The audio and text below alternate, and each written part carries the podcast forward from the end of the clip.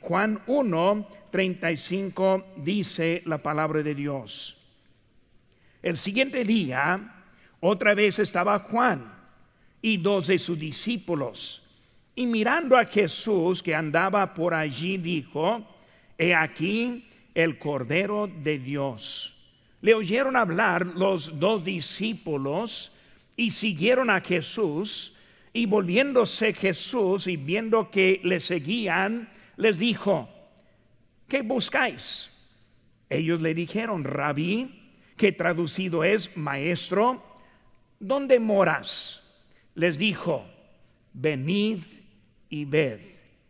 Fueron y vieron donde moraba y se quedaron con él aquel día porque era como la hora décima. Venid y ved. Vamos a ver en esa frase en esta mañana, enfocando y luego trayendo a otros a los pies de Jesús. En esta semana vamos a tener unos días para ya este, pensando a quién podríamos traer a los pies de Cristo. Y vemos que Jesús hizo esa, esa aclaración, venid y ved. Menos que vamos, no vemos. Menos que le seguimos, no le podemos obedecer. Y por de mañana quiero que el Señor nos hable, toque nuestros corazones en que debemos ir con nuestro Señor. Oremos, Padre Santo, Señor, gracias te damos por todo de esta mañana que ya hemos sentido los himnos que cantamos, el coro que cantó, el especial con los jóvenes y ahora, Señor, la predicación de la palabra de Dios. Señor, te pido en este momento, que tú estés aquí con nosotros. Te pido, Señor, que tú nos hables, que usa tu palabra. Y Señor, vamos a darte las gracias por todo lo que haces en nuestras vidas. Señor, te pido en este momento por los que no pueden estar aquí a causa de enfermedades. Y Señor, te pido que tú les toques en este momento. Señor, que tú les levantes de sus camas para que puedan seguirte, Señor, aquí con nosotros. Bendice este culto, te pido. Gracias por todo. En tu nombre precioso lo que te pedimos. Amén. Pueden tomar asiento. Venid y ved. Primero, Señor, estuvo mirándoles, cuando hizo la pregunta, ¿qué, ¿qué buscáis? O sea, ¿qué están buscando? ¿Por qué están aquí? Y luego ellos quisieron ver algo y el Señor dijo, venid y ved. Juan estaba esperando al Mesías. Cuando pensamos de Juan que vemos en este libro, entendemos que el escritor es Juan el amado, Juan el apóstol y no Juan el bautista que está hablando en este momento. Juan está escribiendo y tratando de Juan el bautista. Cuando vemos este Juan, él fue uno que estaba esperando. Y también vemos que otros también estaban buscando qué era todo lo que estaba sucediendo. Vemos aquí conmigo, este, vamos a ver al, al versículo número 19, dice, este es el testimonio de Juan. Cuando los judíos enviaron de Jerusalén sacerdotes y levitas para que le preguntasen, ¿tú quién eres? Confesó y no negó sino confesó, yo no soy el Cristo. Y le preguntaron, ¿qué pues? ¿Eres tú Elías? Dijo, no soy. ¿Eres tú el profeta? Y respondió, no. Le dijeron, pues, ¿quién eres? Para que demos respuesta a los que nos enviaron. ¿Qué dices de ti mismo? Dijo, yo soy la voz de uno que clama en el desierto enderezad el camino del Señor, como dijo el profeta Isaías. Vemos que estuvieron bien buscando en ese momento. Juan el Bautista estuvo predicando, estuvo bautizando y llamó la atención este, a los que estaban viendo, a los fariseos, a los judíos. Y de repente también estamos viendo que llega otro a cena y ese es el Señor Jesucristo. Hermanos, Juan fue un profeta, más bien el último profeta que encontramos aquí en la Biblia. En Lucas 7:28 le dice que el Señor dijo, os digo que entre los nacidos de mujeres no hay mayor profeta que Juan el Bautista. El mismo Señor Jesucristo dijo, este Juan siendo profeta era el mejor de los profetas. En esta historia vemos que Juan el Bautista reconoce al Mesías. Juan le conoció a Jesús porque eran primos su mamá María, Elizabeth, eran primas hermanas y por eso vemos que ellos se criaron juntos en eso. No sabemos exactamente cuando Juan reconoció la identidad verdadera del Señor Jesucristo, pero él aclaró muy bien quién era él. Vemos aquí también, versículo 29, dice, el siguiente día vio Juan a Jesús que venía a él y dijo, y aquí el Cordero de Dios que quita el pecado del mundo. Versículo 30. Ese es aquel de quien yo dije, después de mí viene un varón, o sea, nacido después de Juan el Bautista. Dice, el cual es antes de mí o sea, refiriendo de su eternidad. Y lo dice porque era primero que yo. Y está hablando de su este, posición. Pues Jesucristo, siendo el Mesías, anunciado este de Juan el Bautista. Bautista. Vemos, hermanos, cómo lo vio al Señor. En versículo número 32, vemos que vio al Espíritu descender sobre él. O sea, vemos que Juan lo vio como Dios ahora morando sobre este el Señor Jesucristo como con el Espíritu. Pero también versículo 29, él usa la palabra el Cordero de Dios. Cuando hablamos del Cordero de Dios, hermanos, vemos que Cristo vino no como rey, sino como Cordero. La historia, este, cuando vemos eso, vemos que la historia de que como Él vino, habla de su humanidad como hijo de Dios, su divinidad, que Dios estaba en Él, y como Él vino para dar su vida en rescate de nosotros. Hay una historia de una iglesia en Alemania en esa iglesia en Alemania, en, Alemania este, pasó alguno a ver esa iglesia. En su este, techo este, tenía una estatua de un cordero. Y alguien llegando, pasando por allí, dijo, pues ¿de qué es ese cordero que está montado ahí en el techo de ese templo? Y dieron la historia que cuando estuvieron construyendo ese templo, un trabajador de arriba, cuando estuvieron trabajando, este, perdió su equilibrio y luego se cayó del techo. Y cuando se cayó del techo, otro trabajador empezó a bajarse pensando que lo iba a encontrar muerto ahí abajo. Llegando ahí abajo, lo encontraron no muerto, sino ahí caminando. Y pensé, qué curioso, ¿qué, cómo es que sobreviviste esa caída tan alta en eso? Pero ahí abajo fue un rebaño de ovejas que estaba este, comiendo, alimentándose. Y cuando se cayó del techo, cayó encima de un cordero. Y luego ese cordero perdió la vida, ese con el golpe de ese hombre cayéndose. Pero con la muerte de ese cordero, ese salvó la vida de ese trabajador. Y por pusieron ese cordero ahí arriba. Y él quien estuvo viéndolo empezó a anunciar el Cordero de Dios que también vino para dar su vida por nosotros. Se murió para que nosotros pudiéramos tener la vida eterna. Cristo ese llegó siendo rechazado por los hombres. Él vino para decirnos, hermanos, este, hay cosas que podemos entender de Cristo, pero hay ciertas cosas que solo podemos entender por experimentar. Y se le pregunta, ¿dónde moras? Y no les dijo, no les dijo el lugar exacto, no les dijo exactamente, él dijo, venid y ved.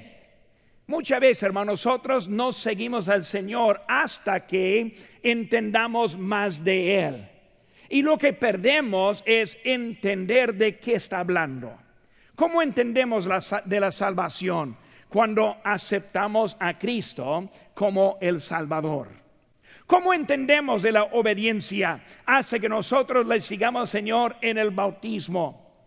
¿Cómo nosotros vamos a aprender del Señor menos que ponemos en práctica lo que Él nos dice? Ahora, dentro de su boletín va a encontrar las notas para este mensaje y pueden seguir allí apuntando los espacios para esta mañana. Primera cosa que yo veo, hermanos, es que ellos vieron el Creador. Vieron el Creador. Aquí estamos en Juan capítulo 1. Dice, en el principio era el verbo y el verbo era con Dios y el verbo era Dios.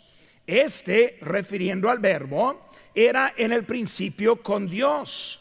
Todas las cosas por él, refiriendo al verbo, fueron hechas y sin él, el verbo, nada de lo que ha sido hecho fue hecho. ¿Qué están viendo? El creador. El creador entendemos que es Dios, pero en este texto está usando de otra palabra y esa palabra es el verbo. Ahora, ¿quién es ese verbo de que está hablando aquí? Pues vamos a bajar hasta el versículo 14. Dice, y aquel verbo fue hecho carne y habitó entre nosotros y vimos su gloria, gloria como del unigénito del Padre, lleno de gracia y de verdad. Por eso vemos que está hablando del Creador siendo el Señor Jesucristo. ¿Quién dijo Dios en la creación? hagamos al hombre en nuestra imagen. Por eso vemos, hermanos, que Cristo estuvo presente en ese momento. Por eso cuando ellos llegaron a Cristo y Él dijo, venid y ved. Primera cosa que encontraron es que ellos encontraron que Él fue el creador. El inciso A, Él era en el principio. Ahí vieron eso, hermanos, dice en versículo 1, el principio era el verbo el principio. ¿Principio de qué? ¿Principio de su nacimiento? No está hablando antes. Este, de, principio de la creación, no está hablando antes de eso. Hermanos, está hablando el principio del tiempo. Nosotros en nuestra mente humana no tenemos la habilidad de comprender este, este fuera del tiempo. Nosotros marcamos todo por el tiempo. Y pensando y la idea de que siempre ha existido Dios es algo que nosotros no comprendemos. Pero entendemos que Cristo era antes de la creación. Dice en Salmo 92, antes que naciesen los montes, o sea, antes de la creación, y formases la tierra y el mundo desde el siglo hasta el siglo, tú eres Dios. O sea, Dios desde antes, Dios desde después, Dios un ser eterno, sin principio, sin fin, que siempre ha existido, hablando de Él. Él era en el principio. Otra palabra muy curiosa, y aquí en español nos ayuda mucho, dice, no dice estaba en el principio sino dice que era en el principio. Es muy diferente. Nosotros pensamos en que donde estuve, no, es donde, estaba, sino es quien es. En el principio era. No habla del tiempo, no habla de, de, la creación, sino habla acerca de Él. No presente, sino si su origen. Hermanos, cuando hablamos de Él, este, el creador no es la creación. Cuando vemos a Cristo, a Jesucristo, entendemos, nacido de una virgen, su padre siendo Dios, era Dios en la carne. Y cuando hablamos de Él, no era parte de la creación, sino era parte del creador.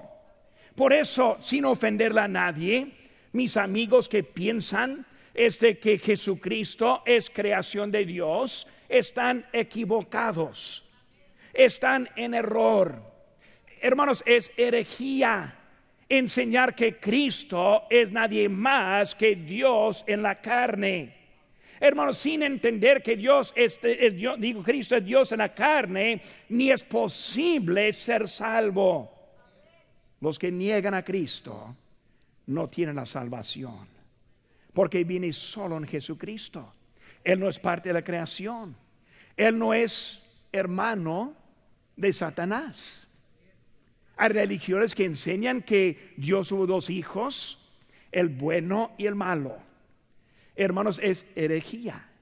Está en contra de la enseñanza de, Dios, de, la palabra de Dios. Satanás él era ángel creado y puesto aquí. Jesucristo, Dios mismo en la carne.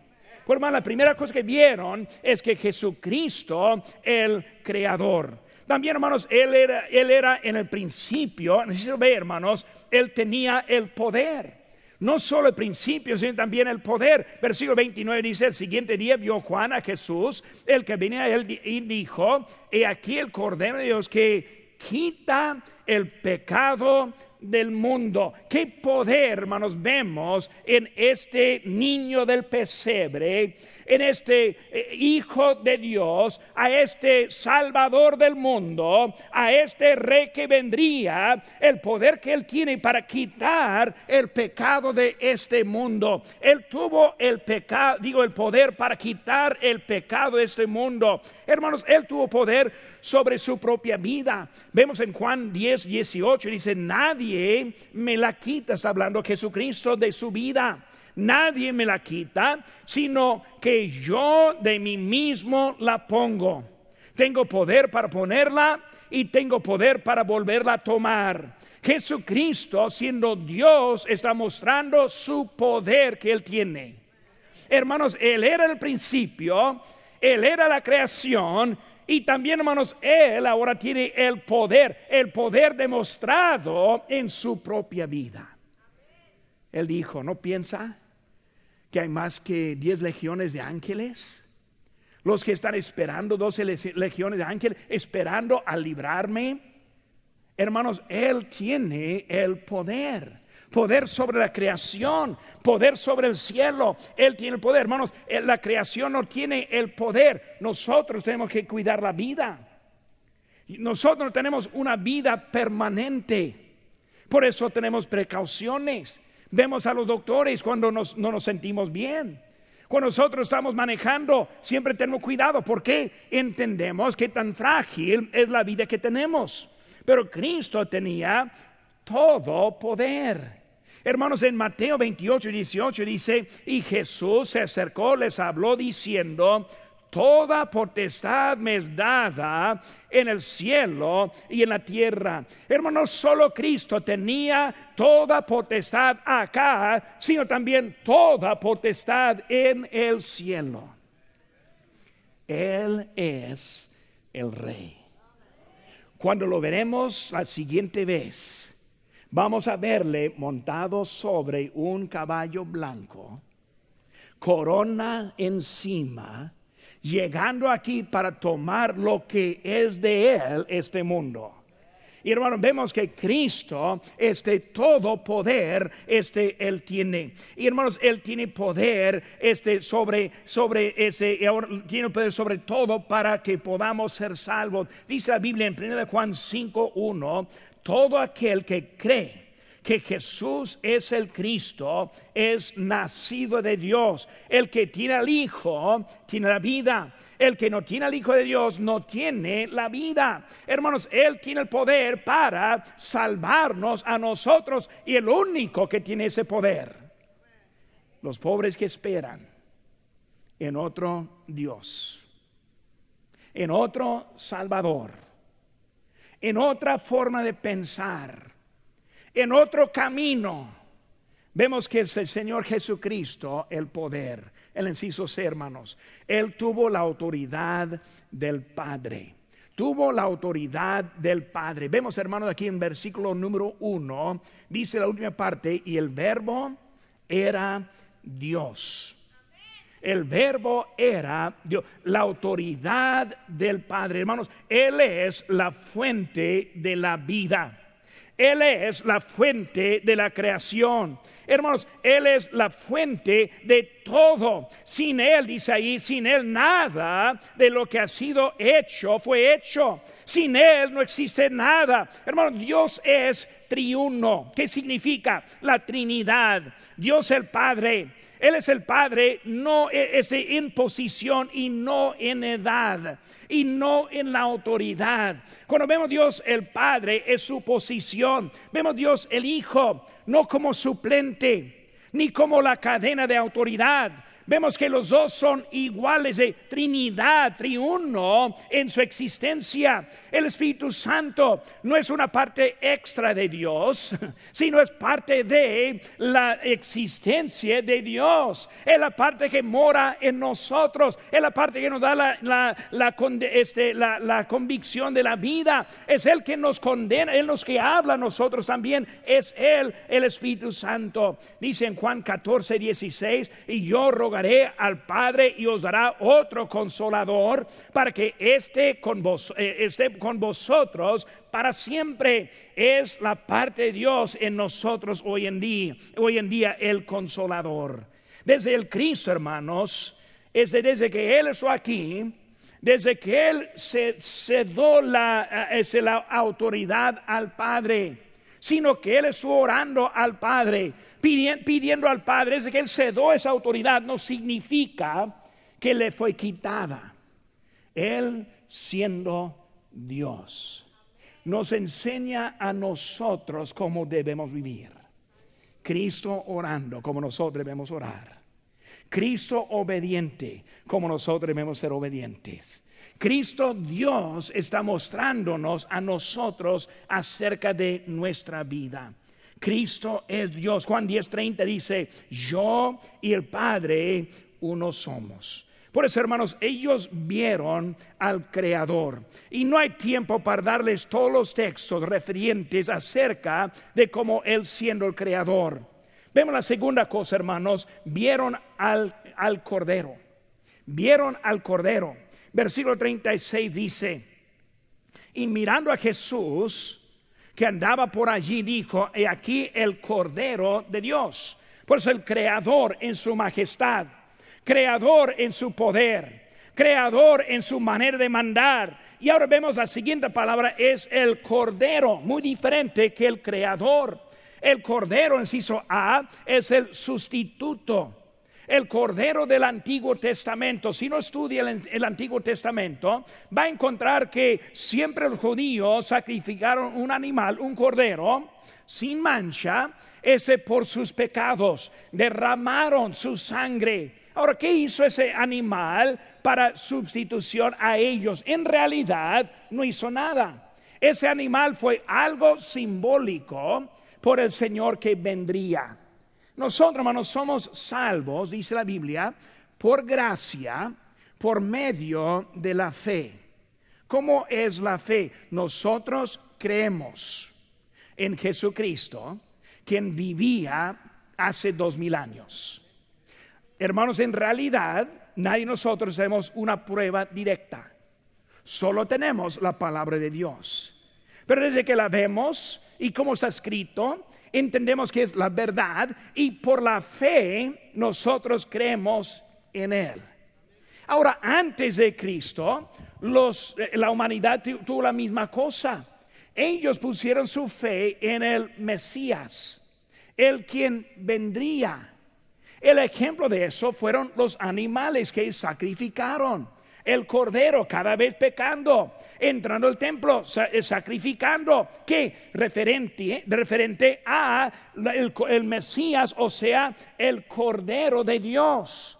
Por eso, hermanos, la fe fue el acceso con Abraham. Vemos que la fe lo que le fue contada para la justicia, no las obras, no el rito, no como ellos vivían, sino que la fe que tuvieron ellos. Siempre, siempre ha sido la fe. Ahora hablamos, hermanos, del Cordero que por fin llegó después de cuatro mil años de Adán hasta el Señor Jesucristo, está ese cordero.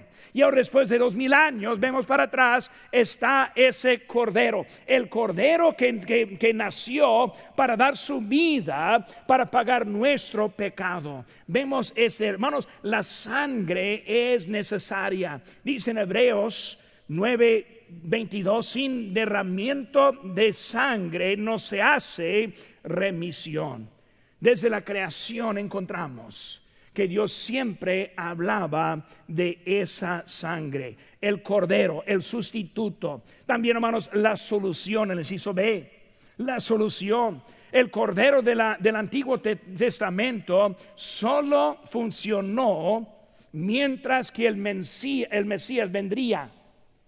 Ese cordero animal no sirvió para nada menos que Cristo viene para cumplir.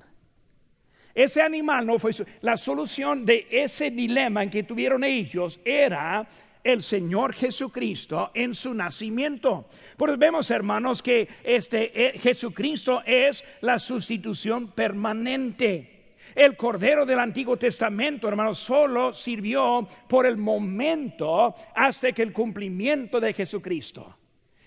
Hermanos, el templo, el Antiguo Testamento, en realidad fue un, lugar poco sucio. Siempre andaban matando animales, siempre quemándolos sobre altares, derramando la sangre de ellos. Así fue el templo. Uno llegando al templo vio el humo de los sacrificios que estaban quemando en el templo. Hermanos, cuando llegó Cristo, cesó esa práctica. Ya no tenemos inciensos aquí. No tenemos animales quemándose aquí. ¿Por qué? Porque Cristo vino como el Cordero permanente. Cristo estableció a su iglesia. Por eso estamos dentro de lo que es de Cristo, en la forma que nos dejó. Porque cuando ellos vieron, vieron este, este al Creador, pero también ellos vieron este al Cordero.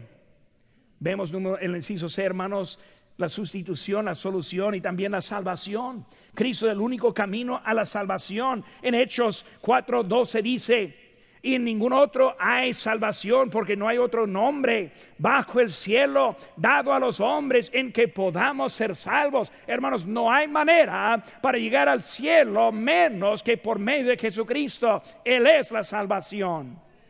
Hace años un señor me dijo, muy sincero, él dijo, no creo en Cristo, pero yo creo con toda la sinceridad a Dios Jehová. Y yo pongo mi fe en Dios Jehová.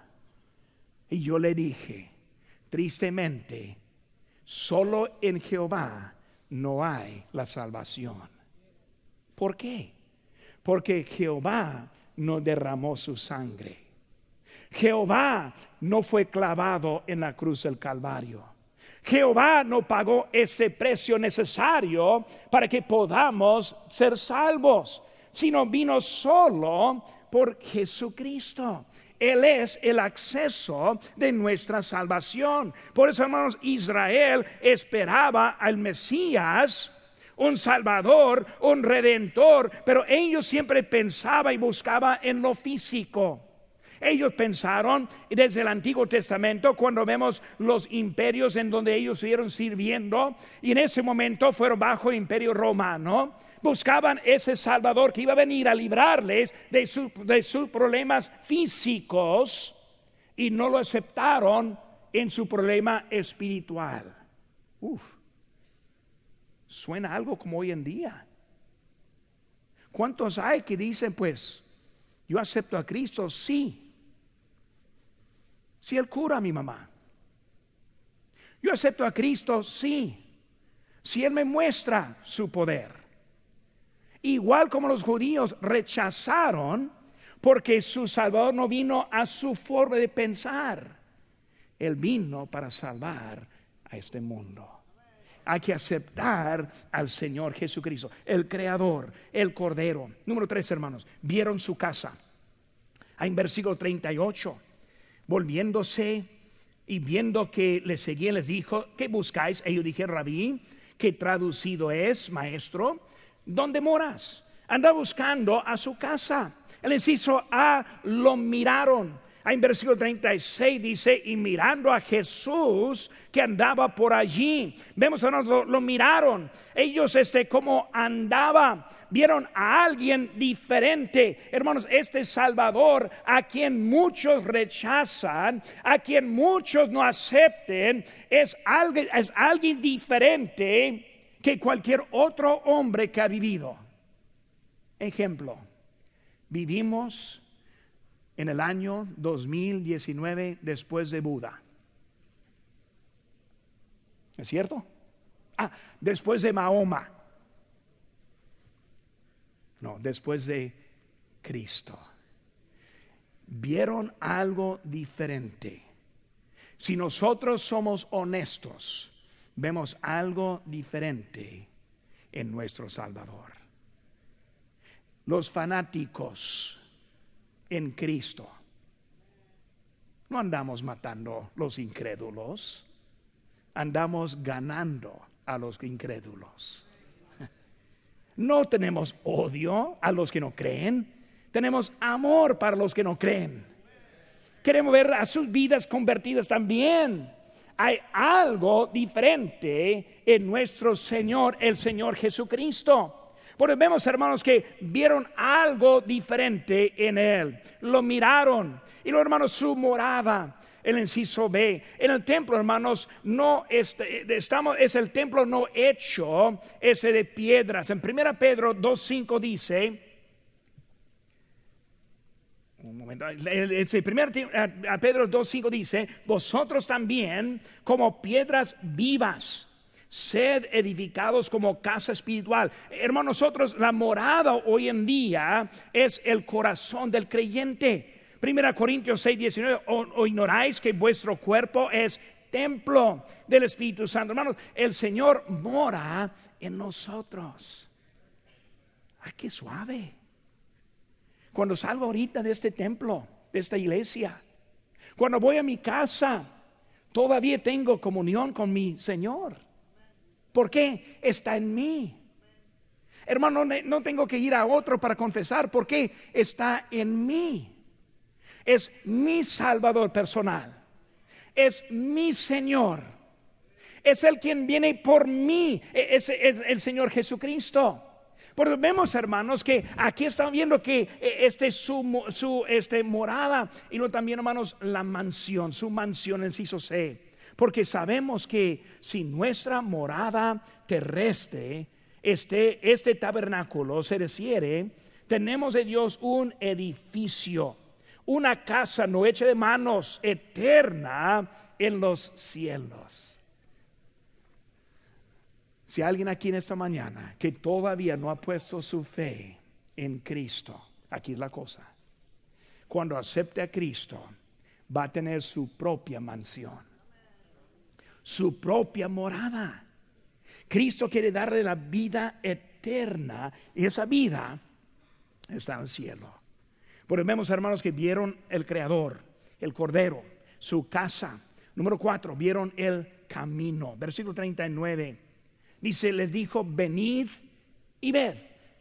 Fueron y vieron donde moraba y se quedaron con él aquel día porque era como la hora décima. Vemos, hermanos, este es su camino. Ellos vieron a dónde moraba. Ellos observaron la vida de él. Hermanos, ellos fueron convencidos con la vida de Jesucristo, viéndole cómo moraba, cómo hablaba, los milagros que hacía, el amor que demostraba, e-, ese su plan para salvar a nosotros. Todo eso, hermanos, fue algo que les convenció de Cristo. Les ofreció una vida transformada. En 2 Corintios este 5 dice, de modo que si alguno está en Cristo, nueva criatura es. Las cosas viejas pasaron y aquí todas son hechas nuevas. Algo diferente en Cristo. No soy el hombre de antes. No porque soy buena persona, ni es porque tomé buena decisión, sino es porque Cristo entró en mí. Él, él ofrece una vida cambiada. ellos siguieron a Jesús, el inciso B. Siguieron a Jesús. Hermanos, el camino importa si no le seguimos. Hay los que saben del camino, pero no lo siguen. Una cosa como pastor que me frustra es cuando tengo hermanos en la iglesia que saben el camino, saben lo que Dios quiere que hagan, pero no obedecen. Tenemos excusas. Decimos, pastor, más al rato. Pensamos, pues no es tan importante. Cristo está haciendo algo grande, le siguieron. Hermanos, debemos entender, Cristo quiere hacer que, nosotros le sigamos. Vieron dónde moraba, siguieron a Jesús y en el inciso el camino único. Juan 14, hermano, ven conmigo. Juan capítulo 1, 14 en su Biblia, poco más adelante. Juan capítulo 14. No se turbe vuestro corazón. ¿Crees en Dios? cree también en mí. En la casa de mi padre muchas moradas hay. Si así no fuera, yo los hubiera dicho. Voy pues a preparar lugar para vosotros. Y si me fuere y os prepararé lugar, vendré otra vez y os tomaré a mí mismo para que donde yo estoy, vosotros también estéis. Y sabéis el camino, digo, y sabéis a dónde voy, y sabéis el camino. Le dijo Tomás, Señor, no sabemos a dónde vas, ¿cómo pues podemos saber el camino? Jesús le dijo, yo soy el camino, la verdad y la vida. Nadie viene al Padre sino por mí. Bueno, la Biblia habla de dos caminos, solo dos.